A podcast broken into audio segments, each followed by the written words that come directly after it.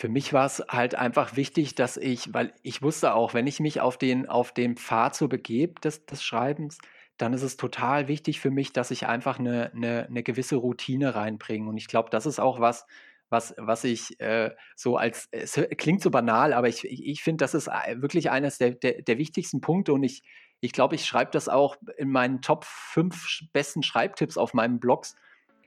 Hau ich das wirklich, ich glaube, zehnmal immer irgendwie rein, dieses Schreibe regelmäßig. Hallo und herzlich willkommen zum Schreib mein Podcast. Der Podcast, in dem Autorinnen und Autoren eingeladen werden, um zu schauen, wie diese so an das Thema eigenes Buchschreiben herangehen. Heute in der elften Folge habe ich Jonas M. Light für euch. Er ist Schöpfer der Power Fantasy Buchserie TED Time, was ein episodenartige, was episodenartige Bücher sind, die bereits mit zwölf Bändern ähm, ausgestattet sind und ähm, auch schon in zwei Sammelbänden zusammengefasst sind. Diese findet ihr als E-Book und Taschenbücher. Die Links dazu, wie gehabt, unten in den Show Notes. Und ich würde sagen, ich rede nicht lange um den heißen Brei, lieber Jonas. Willkommen im Podcast. Ich äh, freue mich, dass du zugesagt hast erstmal. Ja, hallo Elias und vielen lieben Dank für die Einladung. Ja, ich freue mich total, heute mit dir so ein bisschen über die Welt der, der Bücher und äh, Fantasy zu sprechen. Und ähm, draußen ist bewölkt, also beste Pod Podcast-Time. ja. Also haben wir schon mal ein bisschen jetzt hier vorab geredet und ich habe schon das Gefühl, das wird eine sehr, sehr gute Folge. Ich glaube, wir sind auf einer Wellenlänge. Ich freue mich auf jeden Fall schon. ja, cool ich finde es immer ganz nett, ähm, am Anfang so ein bisschen für die Hör Zuhörer und für mich auch nochmal dann herausfinden, ähm, wie sieht so dein Alltag aus? Äh, schreibst du beruflich oder was arbeitest du noch neben dem Schreiben? Wie sieht das bei dir so aus? Genau. Also vielleicht nochmal ganz kurz, du hast ja schon gesagt, mein Name ist Jonas im Leid. Ähm, ich komme hier aus Fulda, das ist so die Mitte, Mitte Deutschlands und Ihr könnt euch eigentlich so vorstellen, wenn ihr mit dem ICE von, von äh, Norden nach Süden fahrt oder von Westen nach Osten, kommt ihr irgendwie mal an Fulda vorbei. Also wäre schön, wenn ihr da mal an mich denkt. Ähm, und euer Amazon-Paket wird wahrscheinlich auch da irgendwo aus der Ecke versendet, weil es halt einfach so relativ mittig in Deutschland ist. Genau. Aber ich, ich sehe schon, ich schweife wieder ab. Äh, Nochmal zurück zu der Frage. Ich bin tatsächlich ähm, Hobbyautor oder als Hobbyautor gestartet habe aber relativ schnell auch so gemerkt, in der fünf Tage Arbeitswoche äh, wird es wirklich schwierig, das Schreiben unterzubringen. Und ähm, ich habe dann irgendwann so den, die Eingebung gehabt, müssen das eigentlich fünf Tage sein, die du da arbeitest, oder könntest du vielleicht dir einen Tag auch fürs Schreiben so rausholen? Und ähm, das hat bei, dem, bei meinem alten Arbeitgeber nicht so gut geklappt. Der war, der war da nicht so begeistert. Aber ich habe dann irgendwann gesagt, boah, das Schreiben ist mir so wichtig, dann muss ich mir halt einen neuen Job suchen. Und ähm, habe dann tatsächlich das umgesetzt und habe jetzt eine Viertagewoche, arbeite als Content Manager und Online ähm, Manager äh, quasi vier Tage und einen Tag habe ich, wo ich mich komplett auf das Schreiben fokussiere und da wirklich diese ganzen Aufgaben, die den, das Self-Publishing mitbringt, da sprechen wir bestimmt auch nochmal drüber, ähm, ja, versucht das da halt alles bestmöglich äh, in dem Tag schon abzudecken und dann noch Schreibroutinen natürlich aber auch an den anderen Tagen einzubauen, dass du wirklich so kontinuierlich in einem, in einem, wie sagt man so schön, Flow, Flow-mäßig da drin bleibst. Hm. Finde ich super spannend, diese, diese Herangehensweise, dann eine Viertagewoche draus zu machen. Ich stelle mir das auch vor, dass es schon so eine gewisse Überwindung kostet, dann zum Arbeitgeber zu gehen und danach zu fragen? Oder wie sah das bei dir aus? War das so, okay, ich will auf jeden Fall schreiben, das ist für mich eigentlich ein No-Brainer, Selbstverständlichkeit, dass ich das machen muss? Also bei mir war es tatsächlich so, der, der, der Leidensdruck, der wurde einfach immer höher. Also ich habe das, ich, die Idee kam auf, Mensch, mach doch eine Vier-Tage-Woche, dann kannst du ein bisschen mehr schreiben und kannst auch deine, deine ähm, Fantasy-Serie weiter voranbringen. Und dann brauchte das aber bestimmt ein Jahr von, der, von, dem, von dem ersten zaghaften Versuch, das beim, beim Chef angesprochen zu haben. Und der hat erstmal nein. Ähm, bis hin, äh, wo ich dann irgendwann gesagt habe, boah, ich, ich muss das aber machen. Das ist so innerlich in mir drin und du, du kennst das vielleicht selber, dass du, äh, hast ja auch gesagt, du verfolgst ein Buchprojekt da, da, da ist so ein Leuchten in dir drin und das will irgendwie raus. Und ich habe dann nach einem Jahr gemerkt, nee, mir ist das so wichtig. Ich, ich will einfach ähm, dann diesen Tag haben, den ich fürs Schreiben einsetze. Wer weiß, wie lang das Leben ist. Und dann habe ich das nicht, nicht auf die, ähm, nicht weiter verfolgt, das Ziel. Und es war mir einfach so wichtig, dass ich dann gesagt habe: So, nach einem Jahr, lieber Chef, äh, wenn du es mir jetzt immer noch nicht äh, äh, quasi eingestehst, diesen Tag, dann, dann ziehe ich da einfach einen, äh, ich da einfach einen Cut. Und es war die absolut richtige Entscheidung. Also stehe ich voll dahinter. ich muss gestehen, ich finde das immer so, so solche Sachen sehr inspirierend, dass man dann, äh, dass es halt trotzdem möglich ist, neben, neben dem Pro-Job dann äh, noch Wege zu finden, das Buch zu schreiben und gerade auch, dass es, dass es noch Hoffnung gibt, dass es Arbeitgeber gibt, die sowas zu unterstützen und dir dann so eine Vier-Tage-Woche ermöglichen. Sehr, sehr cool. Ja, und ich finde es auch mal gut, das wirklich auch äh, praktisch für sich durchzudenken, weil oftmals siehst du auf Instagram bei, bei, bei vielen ähm, erfolgreichen ähm, Autoren auch Posts, wo du einfach denkst, boah, wie können die so viele Bücher in so einer kurzen Zeit raushauen und die sind vielleicht nebenbei noch irgendwie, haben noch zwei Kinder und vier Hunde, äh, jetzt mal platt gesagt. Und man muss sich ja auch immer fragen, wo holen die sich die Zeit und auch die Energie zum Schreiben dann ab? Und ich glaube, du, du, kommst irgendwann an eine Stelle, wo du einfach sagst, ja, ich, ich, Schreiben ist zeitintensiv und ich muss halt wirklich gucken, wo ich mir da die Zeit einfach herhole. Hm. Wenn wir jetzt schon so viel über Schreiben reden, wann hat denn das bei dir angefangen? Wie bist du zum Schreiben gekommen? Hol uns da mal ein bisschen rein. Ja, da, da müssen wir eigentlich mal ganz äh, tief in die, Anal in die, in die Vergangenheit zurückgehen. Ähm, ich habe damals so in der fünften, sechsten äh, Schulklasse schon mit Freunden so kleine Geschichten entwickelt. Es war noch so ein bisschen viel äh, ähm, Superhelden-Comics gelesen, Superman und Spider-Man. Und ähm, auch schon so diese ersten zarten Anfänge der Groschenromane, John, Geisterjäger John Sinclair, bin ich immer noch totaler Fan und lese das total gern. Aber dazu vielleicht später auch nochmal mehr, weil das auch eng mit der TED-Time-Geschichte zusammenhängt. Und mhm. Ja, da haben wir schon, schon angefangen, so im Freundeskreis ein wenig äh, so kleine Geschichten zu kreieren. Aber bei mir war es dann so, die Schule ist so ein bisschen dazwischen geschossen. Also ich hatte einen sehr, sehr strengen Deutschlehrer, der hat der hat sogar einmal bei einem Diktat, da, da, da war wirklich schon mehr Rot äh, drin von seiner Tinte, als mein Blau war, auf einer Seite komprimiert. Ich habe nie wieder so eine, so eine Seite gesehen, wo so viel Rot war. Und dann habe ich da eine 5 Minus gehabt und das Minus ging so lang durch das ganze Heft durch. Also ungelogen, ein, ein unglaublich. Und das war für mich doch sehr demotivierend, wo ich auch gesagt habe, boah, ich werde in Deutsch wahrscheinlich immer voll die, voll die, voll die Niete bleiben. Aber ähm, rückblickend war das vielleicht auch so eine Motivation, so sehe ich es zumindest jetzt, weil ab der 10. Klasse komischerweise dann mit einem mit anderen Lehrer und vielleicht, weil ich auch gedacht habe, boah, jetzt will ich es mal allen zeigen, ähm, ja, war ich dann auf einmal voll gut in Deutsch und habe dann auch gemerkt, ah, die Schreiblust, die kehrt so langsam wieder zurück. Ähm, also an der Stelle auch an alle Zuhörer der Tipp, lasst euch da nicht von irgendwelchen Lehrern oder der Schule entmutigen da, da wird doch viel Wissen in den Kopf gehämmert, aber das Kreative oft so ein bisschen vernachlässigt. Und ich kann euch nur raten, wenn ihr da wirklich so was Inneres habt, was euch immer wieder antreibt und sagt, schreib, schreib, schreib, dann folgt diesem, äh, dann folgt diesem Ruf und gebt da erstmal nichts drauf, was, was da von außen an euch rangetragen wird. Das, äh, genau. Auf jeden Fall. Gerade bei sowas wie im Diktat, das ist ja auch eher äh, Grammatik, dass man dann äh, also dass man da dann Rückschlüsse auch auf die Fantasie ziehen sollte, auf keinen Fall. Also schreibt bitte weiter, Leute. ja, genau. Da müssen wir jetzt eigentlich so einen Jingle einspielen, so einen Motivationsjingle, ja. ja. Du hast ja schon gerade eben Groschenromane so ein bisschen angerissen. Ähm, generell einfach für Leute, die mit dem Begriff vielleicht nichts anfangen können. Was, wie würdest du einen Groschenroman erklären? Was ist das?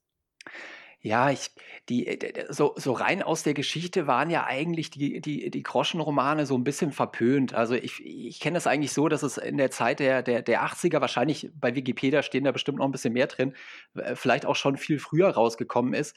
Aber in der, in der damaligen ähm, Lese- und Bücherlandschaft waren das natürlich immer so ähm, Geschichten, die dem literarischen Anspruch jetzt nicht so genügten. Also bei uns gab es auch genügend äh, Lehrer, die gesagt haben, boah, diese Groschenromane, das geht ja gar nicht. Und äh, vielleicht zur Erklärung, das sind wirklich so kleine Hefte mit ziemlich coolen Covern, wie ich immer finde. Also gerade wenn man vielleicht so meinen mein Liebling äh, Geisterjäger John Sinclair anschaut, dann ist da so ein richtig cooles ähm, Horror-Cover drauf. Und dann hast du knapp 60 Seiten, ähm, wo einfach, ich will mal sagen, eine recht ähm, geschliffen einfache äh, Horrorgeschichte drin steht, in dem Falle von, von Geisterjäger John Sinclair. Und mich hat das immer total angemacht, weil ich das relativ schnell durchlesen konnte. Ich hatte, ich wollte nicht immer diese dicken Bücher nur lesen, habe ich zwar auch dann gemacht, aber diese, diese kleinen Groschenhefte, ich fand die genau super.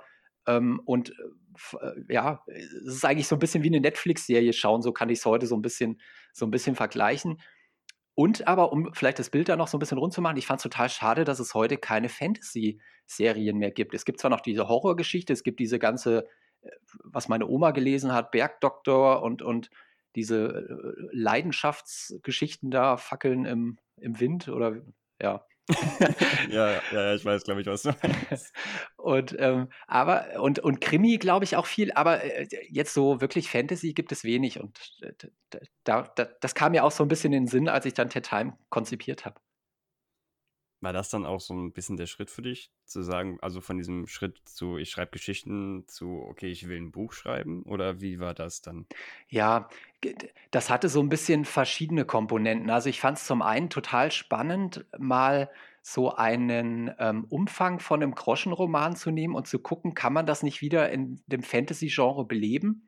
Und wirklich eine kurze Fantasy-Geschichte auf den Weg bringen.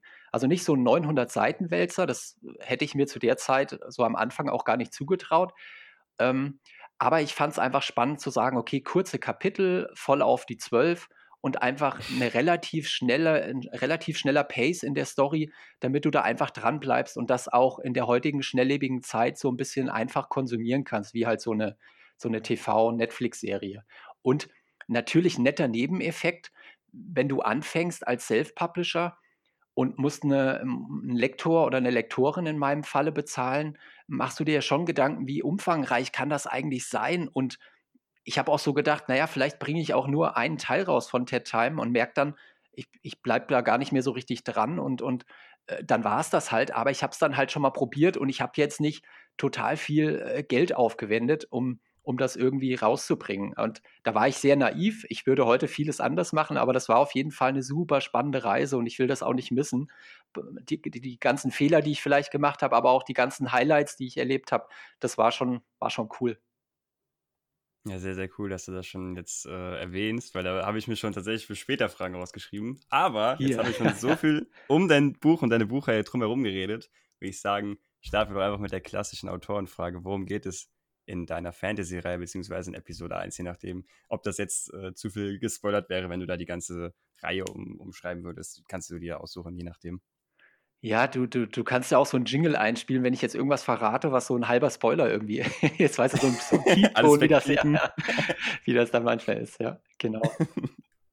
Ja, aber Elias, du hast ja schon am Anfang gesagt, zwölf Bände erschienen von Ted Time. Ich muss sogar sagen, ich habe jetzt tatsächlich alle ähm, also quasi niedergeschrieben. Es gibt 15 Bände von meiner Fantasy-Serie Ted Time und die Serie ist damit auch abgeschlossen. Das vielleicht nur mal so, so ähm, dass man keine Angst haben braucht, dass wenn man jetzt mal vielleicht einen Teil auch liest, dass das Ding dann ja irgendwann einfach so noch bei Amazon rumdümpelt, aber nie zu einem Abschluss gekommen ist. Also die Geschichte ist abgeschlossen. Und worum geht's? Ich habe es ja schon so ein bisschen anklingen lassen. Ich wollte wirklich äh, kurze Fantasy-Episoden schreiben mit, mit kurzen Kapiteln, wo man einfach auch mal abends auf dem Sofa dann eine Folge lesen kann.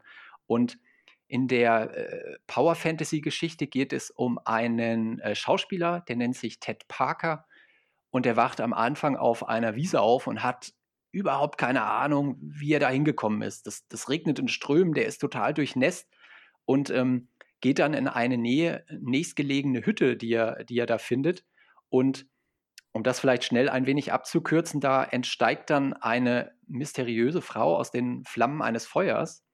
Und wie sich später herausstellt, ist das eine Lichtfee mit dem Namen Faye, die ihm schon bald die Aufgabe aufträgt, als neuer Schattenwart in einer Fantasy-Welt gegen düstere Schattenwesen zu kämpfen. Und von da an entspinnt sich quasi so eine, je nachdem, in welchem Reich der Fantasy-Welt vielleicht auch die Episoden spielen, immer so kleine fantastische Welten. Und ähm, jetzt kommt natürlich von dir wahrscheinlich die Frage, was ist ein Power Fantasy oder was, was ist, soll denn das für ein Begriff sein? ähm, und ich, ich fand es halt ganz cool, so ein bisschen noch äh, ein wenig Superhelden-Elemente reinzubringen. Das heißt, der, der Ted äh, auf seiner äh, Reise als Schattenwart bekommt immer mal eine kleine Superpower dazu, wo er gar nicht weiß, dass er sie vielleicht in sich getragen hat.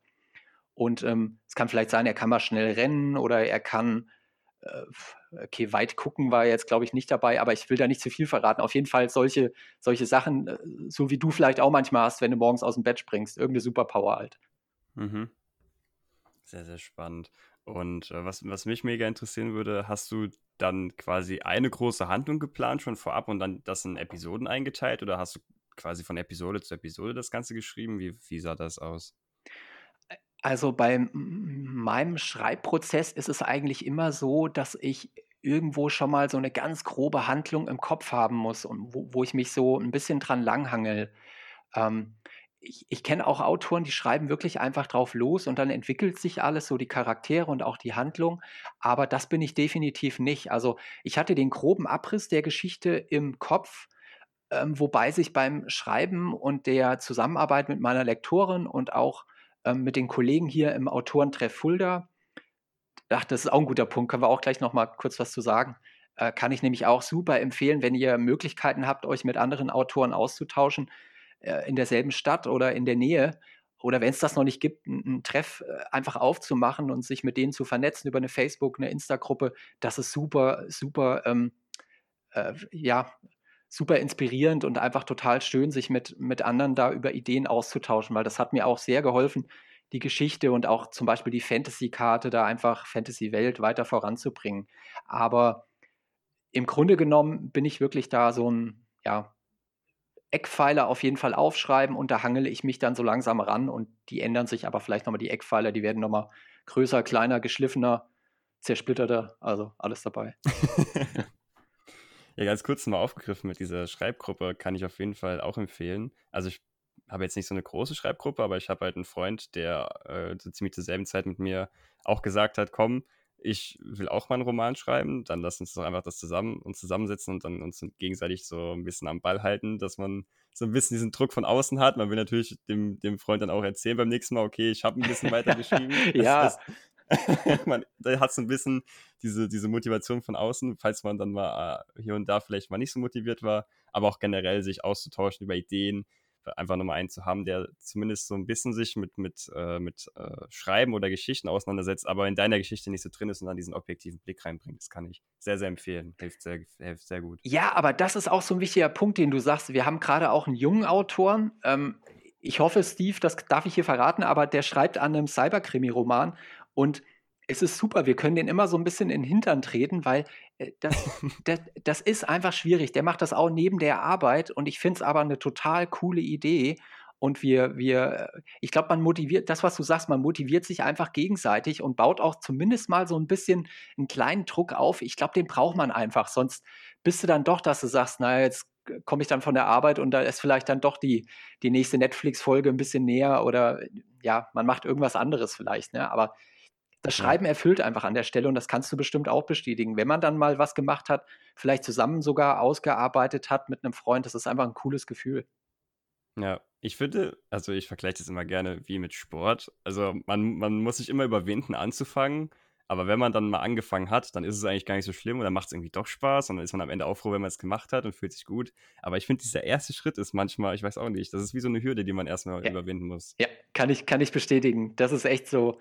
Ja, und das braucht dann auch oft einfach diese Routine, dass du wirklich dir, ist bei mir zum Beispiel so, ich setze, ich habe mir eine feste Zeit gesetzt, wo ich immer schreibe und da, da gibt es bei mir auch kein Handy oder wenn da ein Anruf ist oder so. Ich habe mir dann einfach diese Zeit rausgenommen, wo ich einfach sage, die ist mir jetzt wichtig. Und mhm. da setze ich mich einfach dran und schreibe. Und wenn es halt nur äh, zehn Zeilen sind, dann sind es auch nur zehn Zeilen. Das gibt es auch Tage, da läuft es halt einfach nicht. Und es gibt andere Tage, da läuft es Bombe, da sagst du so, wow, wieso kann nicht jeder Tag so sein? Ne? Aber das, ich glaube, das ist wie im Leben. Es gibt einfach so eine, so eine Wellenbewegung. Ja. Das, das ist mega cool, dass du das jetzt gerade so ansprichst, weil ich finde, das ist so ein bisschen bei mir noch der, der Knackpunkt, warum es irgendwie so schleppend voranläuft, dass ich also ich habe halt auch natürlich oft diese Situation, mich halt dann zu überwinden für den ersten Schritt. Aber ich finde, mir fehlt vielleicht noch so ein bisschen so eine gewisse Routine oder diese Gewohnheit, dass ich mir das irgendwie im Alltag eingebaut habe, damit es dann leichter ist, damit die Hürde nicht mehr so hoch ist, die man überwinden muss. Ja. Und äh, bin ich sehr gespannt, da später mit dir nochmal drüber zu reden, wie du das so etabliert hast und so. Aber ich will natürlich jetzt nicht so weit von deinem Roman abschweifen. Kommen wir nochmal dahin zurück. Ähm, wir haben ja schon viel darüber geredet, es ist in Episoden aufgeteilt, es ist kurz. Ähm, 65 Seiten waren das Buch, richtig? Ja, wobei ich sagen muss, das hat sich jetzt wirklich ganz schön nach vorne entwickelt. Ich, ich habe neulich mit, mit Erstaunen festgestellt, ich hatte im zweiten Band, hatte ich tatsächlich nur 40 Seiten, unfassbar. Und der letzte, der allerletzte Band, der hat jetzt fast 200. Also diese, diese total kurzen, äh, äh ich habe das anscheinend jetzt irgendwie auch ein bisschen aufgeweicht, aber ich brauche das auch, um die Story einfach zu einem coolen Ende zu führen, wo ich auch sage, da stehe ich mhm. voll dahinter. Ähm, aber man kann so sagen, äh, irgendwas zwischen 60 bis 120 Seiten ist eigentlich so der, der, wenn ich jetzt mal alle so betrachte, so der Durchschnittswert. Ja. Ja, also für manche Leute sind 60 Seiten oder 40 Seiten ja eine schöne Einleitung, aber ähm, ja. da, da frage ich mich, okay, wie schwer ist dir das gefallen, ein Buch so komprimiert zu machen, die Geschichte so komprimiert zu erzählen? Wie ist dir das gelungen? Weil Sachen kurz zu fassen, finde ich tausendmal schwieriger als viele mm. Seiten schreiben. Ja, ich, ich, ich glaube, das ist wirklich so ein Ding, was, was zum einen ein bisschen in mir drin liegt, vielleicht auch, äh, weil es beruflich oft gefordert ist, Sachen relativ schnell auf den Punkt zu bringen. Und zum anderen war ich halt nie der Typ, der jetzt solche, zum Beispiel für mich ist immer so, so ein Beispiel Ken Follett. Ich kann, obwohl das bestimmt ein großartiger Autor ist, wie viele sagen, aber ich kann seine Bücher nicht lesen, weil der auf fünf Seiten einen Stein beschreibt, wie der Moos da drauf sich anfühlt und wie der ist. Und äh, das ist nicht so meine Herangehensweise. Ich habe äh, das einfach so ein bisschen in mir drin, dass ich sage, okay, ich habe vielleicht die und die Kapitel und dann ähm, schweife ich jetzt nicht so total aus in den Charakterbeschreibungen, sondern gebe immer nur so viel mit, wie ich vielleicht gerade so äh, das Gefühl habe, okay, so viel braucht man, um sich ein Bild zu machen ähm, von der Szene oder von dem Charakter und ähm, bringe das dann ähm, auf den Weg. Und natürlich kommt dann mal ein, Bugschuss äh, von meiner Lektorin, die dann sagt, naja, da musst du aber noch mal ein bisschen ran und das ausarbeiten. und das ist gut natürlich, sonst hätte ich da kein Korrektiv, was mich noch mal äh, richtig in die, in die Wege bringt.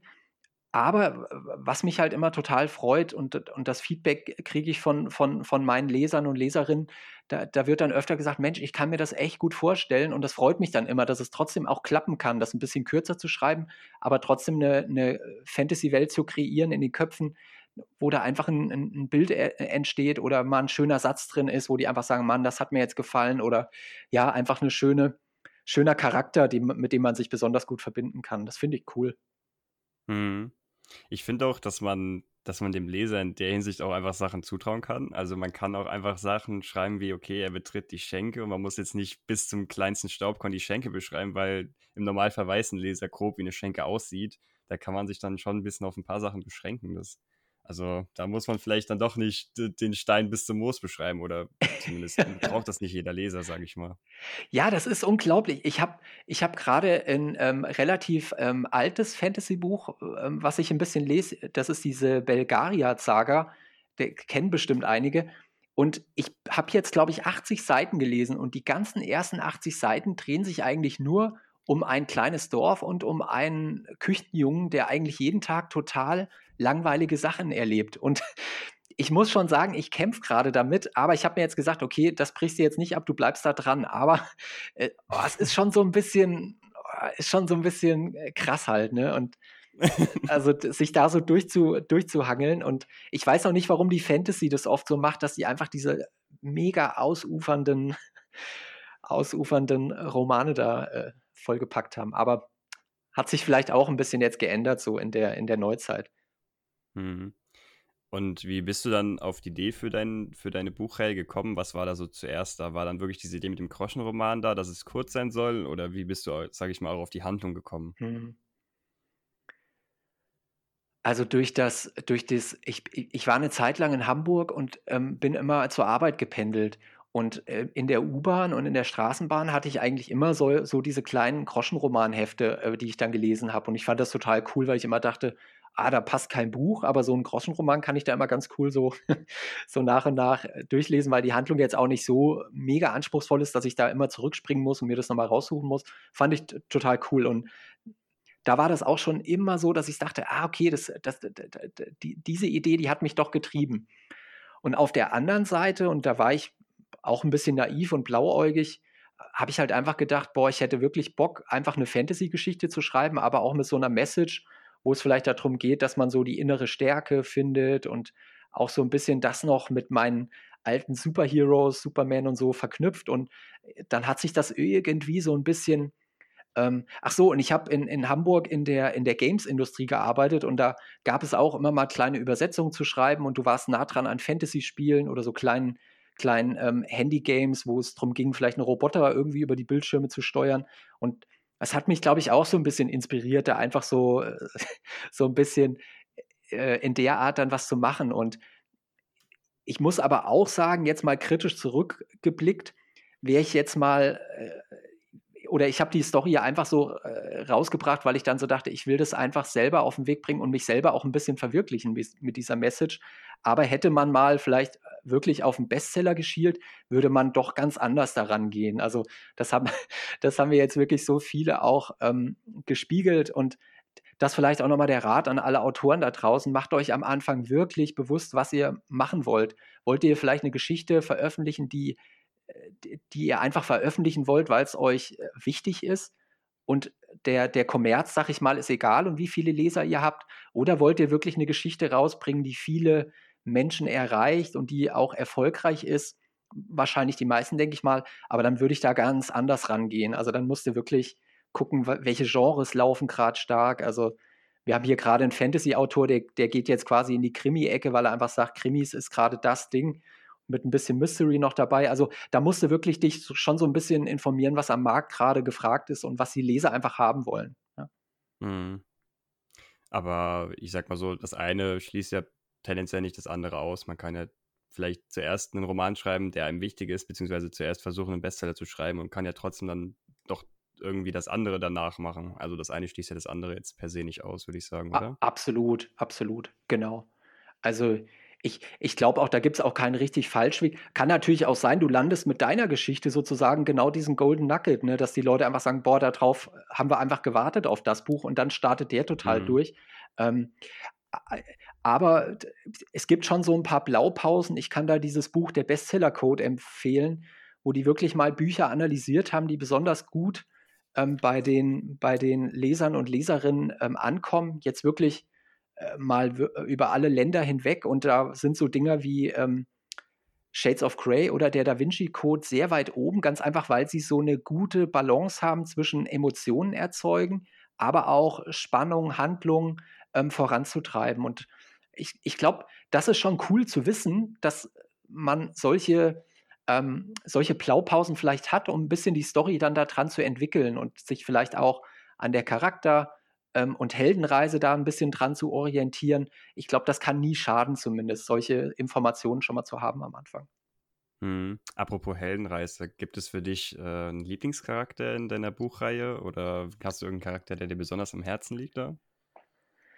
Boah, jetzt Elias, das ist echt eine fiese Frage, weil. Deswegen ist sie ja drin. Ja, ja, ja, ja. Jetzt müsste ich, wobei es ist ein bisschen gespoilert, aber ich, ich kann es, ich muss es einfach sagen, weil es, das, sonst, sonst bricht der Podcast hier ab.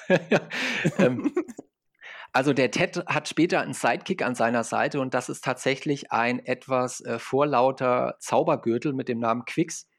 Und ja, der, der, der nervt ihn halt auf der einen Seite und auf der anderen Seite haben die aber so ein herzliches Verhältnis. Und ich musste immer selber total lachen, als ich die Dialoge geschrieben habe. Und ähm, ja, ich hoffe, der Humor springt dann auch so ein bisschen rüber und das kommt manchmal nicht zu flapsig an. Aber ja, mir hat das total Spaß gemacht, diesen Charakter da, da auszuarbeiten. Und der ist mir dann doch auch ans Herz gewachsen. Und jeden Morgen, wenn ich jetzt so einen Gürtel anziehe, wünschte ich, es wäre ein Zaubergürtel, aber ja. Warum redest du nicht mit mir? ja, genau. Wieso gibst du mir keine Tipps heute für den Tag? Genau. Und hilfst mir, dass ich fliegen, fliegen kann oder so, ne? Aber ja. Ich habe irgendwie auch so ein bisschen das Gefühl, dass der Sidekick irgendwie ein bisschen äh, nicht so diese Aufmerksamkeit bekommt, die er vielleicht bekommen sollte, weil ich finde, das ist super wichtig bei so Geschichten. Gerade wenn ich an sowas denke wie Herr der Regel mit Frodo und Sam, dass man so einen Sidekick hat oder bei der Witcher-Reihe Geralt und Rittersporn, dass diese Dynamik zwischen Stimmt. diesen beiden, beiden Charakteren so viel ausmacht, finde ich. Absolut, absolut. Und das ist ja auch das Geile. Da kannst du auch Konflikte äh, reinbringen zwischen den beiden. Und, und, wie du sagst, das entwickelt dann so eine Dynamik, aber du kannst dann natürlich auch so herzzerreißende Momente reinbringen. Und das, das gibt so einer, ich glaube, so einer Serie total viel, aber natürlich auch den, ja, in, in äh, einem Roman einfach, wo sich das so cool entwickeln kann, dieses Verhältnis zueinander der beiden, der, des Protagonisten und des Sidekicks. Ja, auf jeden Fall. Wie lange äh, hat das dann, oder wie lange dauert das so im Schnitt für so eine Episode? Wie, wie, wie lange brauchst du für so eine erste Fassung davon? Puh, das ist eine gute, also Ich glaube wirklich jetzt, wenn ich mal so von ausgehe, ähm, ich habe vielleicht die Outline, die ich mir aufgeschrieben habe, also so ungefähr, wenn das, wenn ich jetzt weiß, 10, 10 ähm, ähm, oder 20 Kapitel sind da drin und ungefähr weiß ich für jede, wie die, wie die Handlung vorantreibt, dann habe ich bestimmt schon mal locker drei Monate gebraucht, bis ich jetzt das alles wirklich so fein säuberlich runtergeschrieben habe, wo ich dann einfach auch gesagt habe, okay, da könnte ich vielleicht schon mal eine erste Version der, der Lektorin geben. Und dann brauchte ich aber auch immer noch mal, um das dann wirklich ähm, schön in Form zu bringen. Das heißt, wirklich noch mal alle Fehler raus, äh, stilistische Änderungen einbauen, ähm, äh, Plotholes irgendwie ausfindig machen und, und, und glatt bügeln. Und dann natürlich auch, und das, das ist halt, ich sag mal so ein bisschen der, der, der, die Sache, die auch die Arbeit als Self-Publisher mit sich bringt. Du bist ja nicht nur mit dem Schreiben beschäftigt, irgendwo musst du ja auch noch gucken, okay, wie bringe ich denn jetzt Marketing und Vertrieb da irgendwie mit unter und brauchst ja auch noch ein gutes Cover, ne? Also mhm. da, da, da, da, kommt dann alles zusammen. Und ich habe am Anfang alles selber gemacht, bis ich dann irgendwann gemerkt habe, okay, ich bin kein guter Grafiker und ich bin jetzt auch nicht so vielleicht der Mega-Meister im Setzen von äh, der Typografie etc.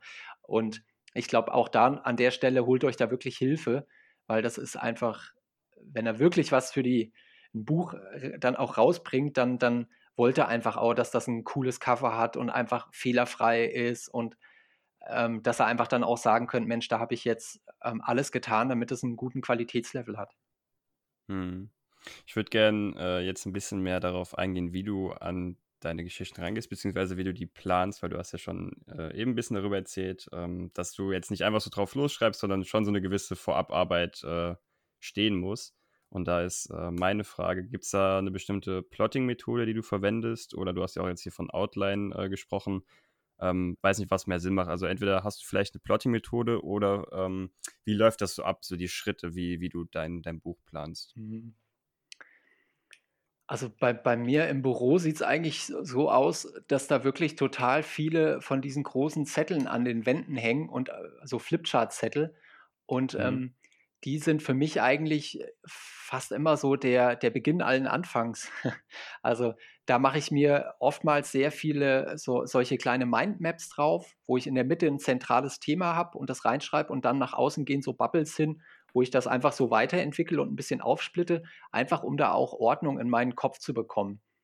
Und aus diesen vielen Mindmappings ergibt sich für mich dann oftmals genau diese, diese Outline oder auch diese einzelnen ähm, Kapitel.